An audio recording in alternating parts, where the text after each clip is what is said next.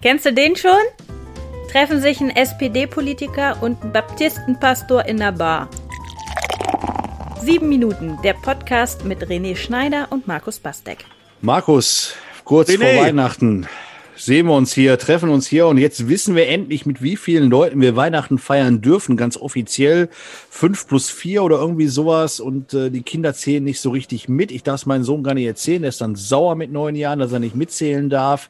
Mal die dritte Wurzel von Pi äh, hoch 73, irgendwie, es ist kompliziert. Circa wahrscheinlich 9,45 Personen, die sich treffen sollen. Äh, so what? Frage erstmal, wie sieht's bei euch aus dieses Jahr Weihnachten? Wie macht's ihr es? Wir haben uns ähm, einfach, wir haben einfach abgewogen. Wir haben uns angeguckt, was haben wir da, ja, und äh, wie, wie gehen wir jetzt damit um?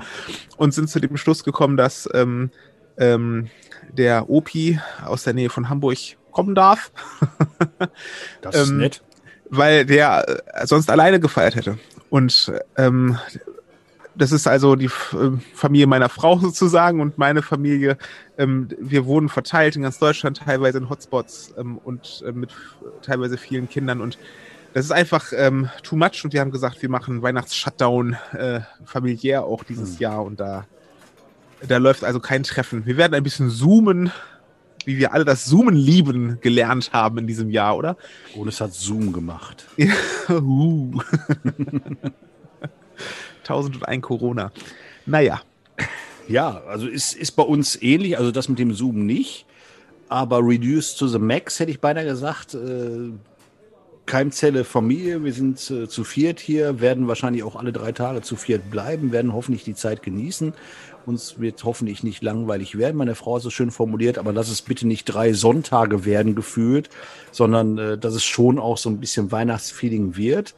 Ähm, bei uns sind keine älteren Menschen unterwegs, die jetzt einsam da säßen, sondern sind immer auch an Familie angebunden, also haben kein Weihnachten, was ähm, einsam würde. Deswegen äh, gibt sicherlich äh, die Telefonate auch, aber eben kein physisches Treffen. Und ehrlich gesagt geht's mir persönlich damit auch am besten, denn die Frage ist ja, wir dürfen mehr, aber ist es richtig, mehr zu wollen? Was glaubst du?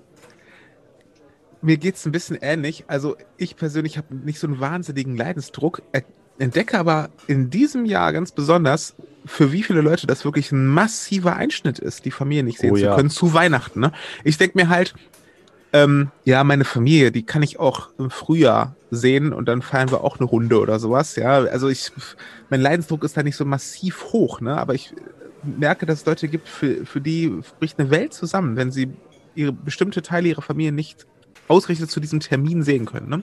Ist es aber doch tatsächlich so, dass die Leute vermissen, genau diese Familie zu sehen, genau den blöden Onkel, wie er voriges Jahr noch äh, blöder Onkel war? Oder ist es vielmehr so diese Gewohnheit zu sagen, ja, die, die Familie, okay, äh, ne, aber jetzt zu diesem Zeitpunkt, ich will sie da sehen, weil das gehört einfach dazu. Der 24., 25., 26., das ist der Termin, da sehe ich die immer und dann will ich die auch sehen, auch wenn ich sie voriges Jahr noch blöd fand.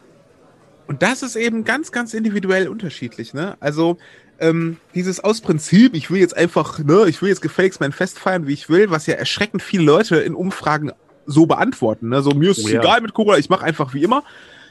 Ähm, man sollte sich da einfach mal selber ehrlich hinterfragen. Ne? Will ich das, um mir ein heimeliges, schönes Gefühl zu Weihnachten zu machen? Oder, oder sind da auch Verbindungen, die, wo das einfach wichtig ist, sich zu sehen? Beispiel, ne? Ähm, es gibt ja nun auch viele Senioren, wo man sich dann mal ehrlich die Frage stellen muss, erleben die noch mal Weihnachten 2021, ne?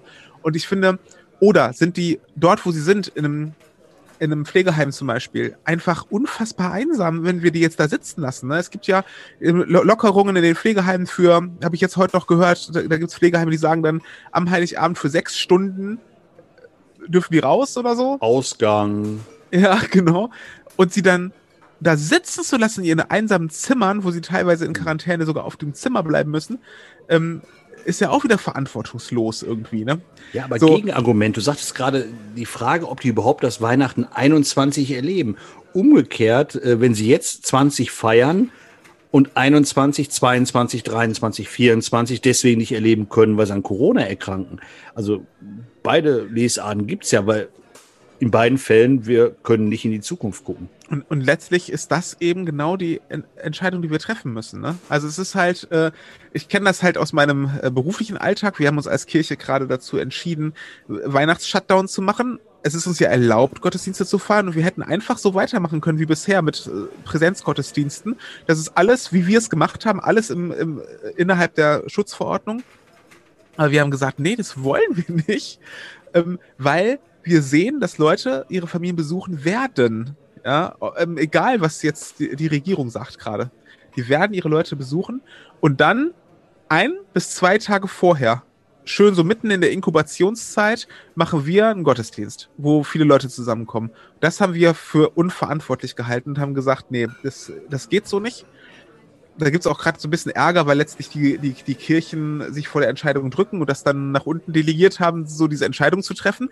Wir sind ja eine Freikirche, entscheiden das eh autonom, aber da haben wir dann gesagt, ähm, nee, machen wir nicht. Und das ist genau diese Abwägung. Warum haben wir denn im Sommer die Türen aufgemacht? Ja, und warum machen wir sie jetzt zu? Ne, das, ähm, du musst immer abwägen zwischen dem Risiko, dass das da ist, was du letztlich nie auf Prozent genau beurteilen kannst, auch selber.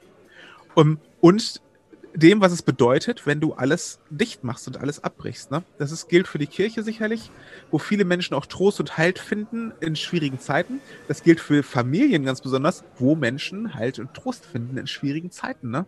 in diesen Beziehungen, die da sind. Und ähm, ähm, ich glaube, ein Risiko, das man versucht auch selber einzudämmen, verantwortlich, zum Beispiel indem man mal sieben hm. Tage vor Weihnachten nicht unter Leute geht, höchstens maximal noch zum Einkaufen oder so. Ähm, die nötigsten, den Braten einzukaufen oder die ähm, Wiener Würstchen für den Heiligabend oder so. Ähm, ja. Hm. Punkt. Äh, ist rübergekommen, glaube ja. ich, was ich meine. Ne? So. Absolut, und ich gebe dir da recht, äh, mit Blick auf unser Bier, was gerade gezapft wird, äh, ich gebe dir da absolut recht. Ja, es gibt von der Politik eine Vorgabe. Ich merke mehr und mehr, dass es die geben muss, weil viele damit überfordert sind, sich ja. selber Grenzen zu setzen. Aber natürlich ja. gerade diese Weihnachtsgrenze von, ne, wir haben es gerade ausgerechnet, Pi mal Daumen, ähm, gerade diese Weihnachtsgrenzen von fünf Personen plus, das ist eine Richtschnur. Und am Ende muss doch jeder selber nochmal reflektieren und sagen, nur weil ich es darf, muss es nicht gleichzeitig richtig sein. Ich darf auch ohne Tempolimit auf der Autobahn äh, 200 fahren bei schlechtem Wetter. Und trotzdem sage ich mir, okay, ich dürfte es, aber es ist total unvernünftig. Also fahre ich bei strömendem Regen vielleicht dann doch nur 80 oder 100. Wobei der erste Paragraph ich meine, es ist der erste der Straßenverkehrsordnung, sagt, dass man Rücksicht nehmen muss. Ne? Und im, im letzten Endes ist es im gesellschaftlichen Leben auch so. Ne? Das ist, ähm, es geht nicht nur, es geht nicht darum, dass alles erlaubt ist, was nicht verboten ist, sondern es geht darum, Rücksicht zu nehmen. Und das ist halt was, das kriegen 10, 15 Prozent unserer Bevölkerung einfach nicht gebacken. Ja, das sieht man äh, immer wieder.